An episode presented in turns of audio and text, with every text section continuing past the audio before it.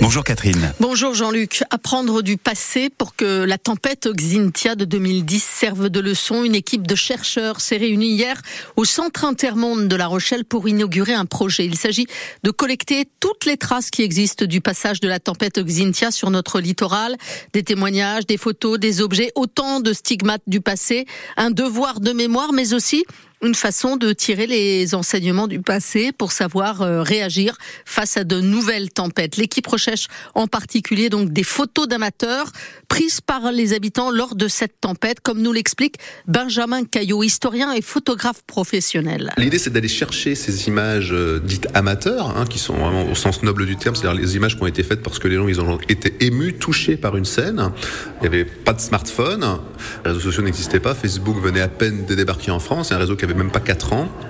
Donc il n'y avait pas encore euh, des Amazones d'images euh, en réseau sur Internet. Euh, donc en fait, on continuait de faire des photos pour soi ou pour ses proches. Donc la diffusion était assez restreinte.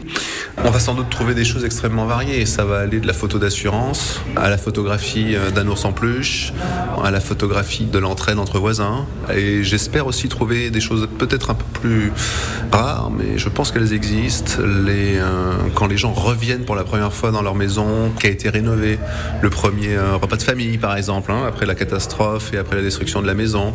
Passer d'une photographie de sidération, d'émotion euh, brute, à une photographie du retour à la vie.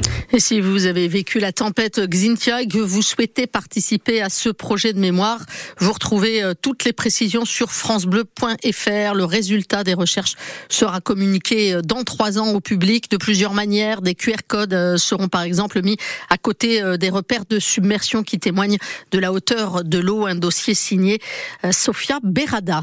Le parquet de La Rochelle ordonne une autopsie après la mort d'un quadragénaire dans un incendie sur la commune du Château d'Oléron. Incendie dont on vous parlait dès hier matin sur France Bleu La Rochelle.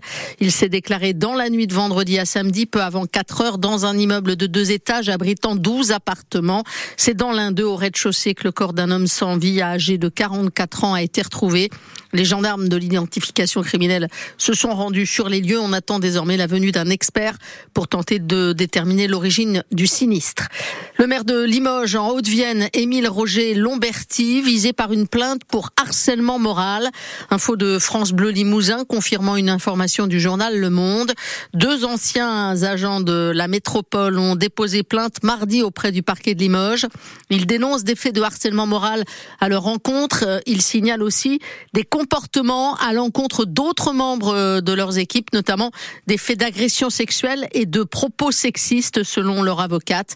La plainte déposée vise donc des faits de harcèlement moral et toute autre infraction pouvant être qualifiée d'agression et harcèlement sexuel. La préfecture du Tarn a pris hier après-midi un arrêté pour interdire toute manifestation, attroupement et rassemblement revendicatif sur la commune de Saïx en relation avec le, le chantier de l'autoroute de l'A69. L'arrêté est ce dimanche depuis 8 heures. Il court jusqu'à 20 heures. Un collectif euh, en lutte contre le projet de l'autoroute A69 reliant Toulouse à Castres continue d'appeler au rassemblement à partir de 14h sur un terrain privé à 500 mètres de la ZAD qu'il souhaite réinvestir. On va faire maintenant connaissance avec des passionnés. Ils aiment les objets au point de les collectionner. Ils se retrouvent durant tout le week-end à la salle des fêtes de Pont au sud de la Charente-Maritime pour la 16e édition de la bourse multicollection. Elle est organisée par l'association des placo-musophiles des deux Charentes. Eux collectionnent les bouchons de champagne. Parmi les exposants, euh, à un couple de retraités du département. Euh, après avoir exposé l'an passé des encriers, euh, des cendriers, pardon, datant de la Première Guerre mondiale. Ils sont euh, présents cette année avec des jouets anciens, Gérald Paris. Des jouets anciens, mais pas n'importe quel jouet. Là, ce sont des vieux jouets que je récupère dans les greniers ou que l'on me donne, que je retape. Jean-Claude. Alors une petite chaise d'enfant, euh, jouet qui était fait euh, vraiment à la main, c'était pas industriel. Ça vous passionne ça? Ah oui, les vieux jouets, oui. J'adore les restaurer. Des poupées sur roues, des jouets sur carriole qui se poussent ou qui se tirent, comme cette petite chaise haute en bois sur roulette. Là, c'est les débuts de 1920, 1930. Une passion assez envahissante dans leur maison. Plusieurs pièces sont dédiées à leurs 35 collections. Une passion heureusement partagée par sa femme. Dominique Une jeune retraitée de 63 ans. Est-ce que c'est dur de vivre avec un, un collectionneur euh, tel que Jean-Claude? Non, parce que c'est moi qui ai commencé les collections. Par les, les flacons de parfum. J'ai démarré avec ça, puis euh, il m'a suivi. Puis alors, quand on est parti, on est des fous. Hein. C'est ce qu'on dit, mais c'est vrai. Le couple vit au quotidien avec leurs différentes collections. En ouvrant la porte principale de la maison, il y en a partout, sur les murs, jusqu'à la balustrade à l'étage. Tout est accroché, tout est visible. Comme disent nos enfants, je sais pas ce que tu nous laisses, mais il y en a. Là, vous avez les nounours, presque 400. Après, je marche au coup de cœur. S'ils ont une bonne petite bouille, je les prends. Dominique et Jean-Claude sont donc à la salle des fêtes de Pont aujourd'hui. N'hésitez pas à les voir et discuter de leur collection avec eux. Ils adorent ça. Un reportage à retrouver en image sur francebleu.fr. La bourse multicollection, c'est gratuit. Une centaine d'exposants vous y attendent jusqu'à 17h30 à la salle des fêtes de Pont.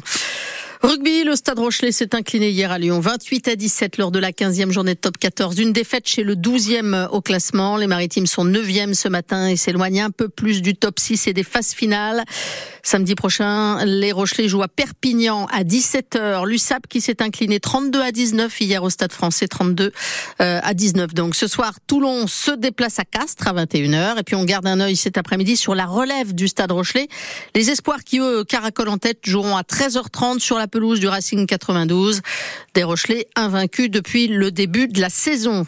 Des records de France qui tombent au marathon de Séville en Espagne. Euh, la Française Méline Rollin a battu le record de France des 42 km en 2h24 minutes et 12 secondes, soit 10 secondes de mieux que le précédent qui datait de 2010.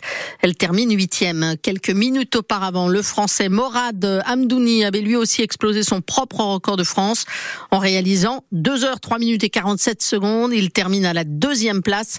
Tous deux prennent une sérieuse option pour la sélection pour les JO.